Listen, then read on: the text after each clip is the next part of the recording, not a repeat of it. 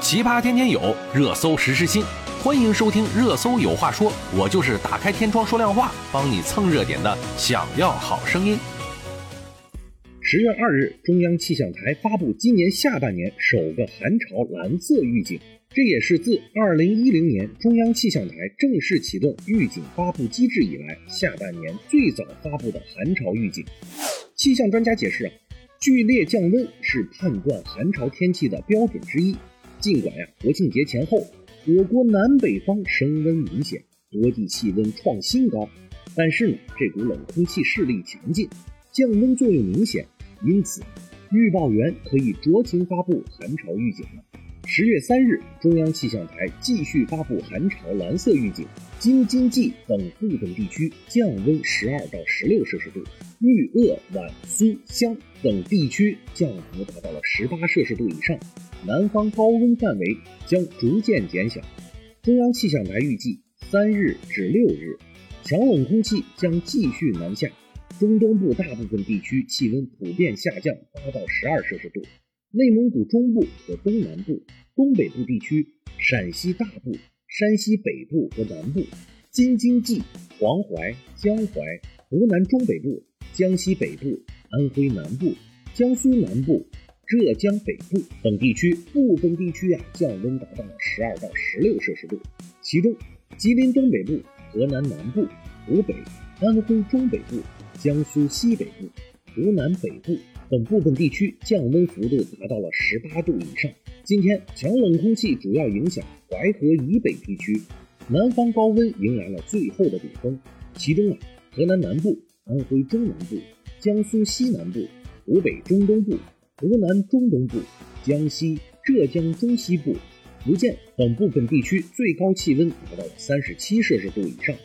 江西北部、福建西部局地可以达到四十摄氏度以上。十月四日，副高南退，南方高温范围明显缩小。十月五日，南方高温天气基本解除。预计啊，六日至七日早晨，最低气温零摄氏度线将位于华北北部至东北地区南部一带，最低气温十摄氏度线将位于四川东北部、湖北北部。河南南部至山东南部一带，长江流域及其以北地区将会有四到六级风，高海拔地区及江河湖面阵风可以达到七到八级。我国北部和东部海域将会先后有七到九级大风，阵风十到十一级。中央气象台今晨继续发布海上大风黄色预警。降水方面，由于冷暖空气在副高北侧交汇。今明两天，四川、陕西、河南、山东等地仍有较强的降水，其中啊，四川东北部、陕西南部、河南大部、河北西南部、山东大部、江苏北部等地会有大到暴雨，局地呢会有大暴雨。每年的三月、十月、十一月都是寒潮高发的季节。寒潮是如何产生的？为什么可以一夜速冻？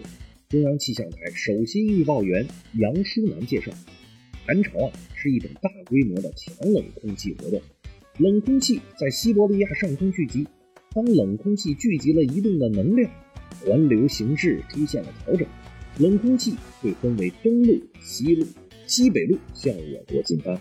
冷空气若要达到寒潮级别，需要满足降温猛、温度足够低的条件。根据冷空气等级国家标准。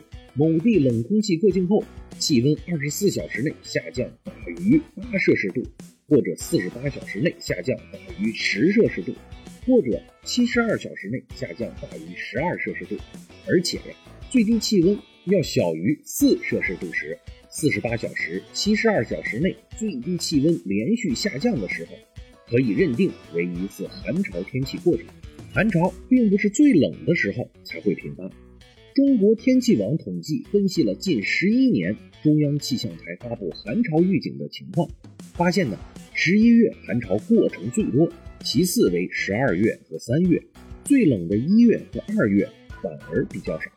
一般来说呀，寒潮最早开始于九月下旬，最晚可以到第二年的五月。寒潮最频繁的季节不是冬季，而是春秋季。杨舒南还说啊，每年的三月和十月、十一月。是寒潮的高发期，为何今年的寒潮预警来得这么早？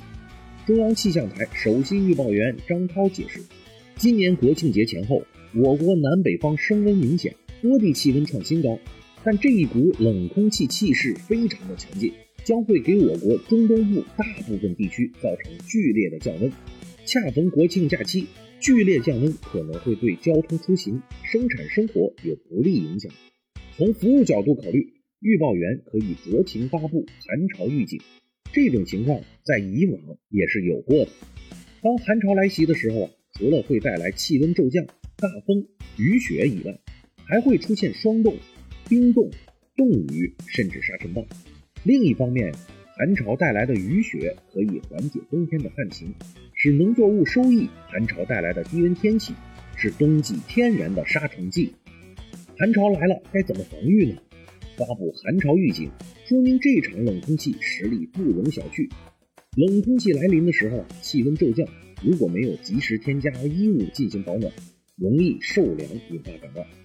低温刺激还会引起血管的收缩，容易加重心脑血管疾病患者的病情。因此啊，当冷空气来临的时候，应该注意防寒保暖，头、肩、颈、腰腹、脚踝、腿部都要保护好。好了。在寒潮来临的时候，大家一定要保护好自己，注意添加衣物。今天我们就说这么多吧，我们明天见。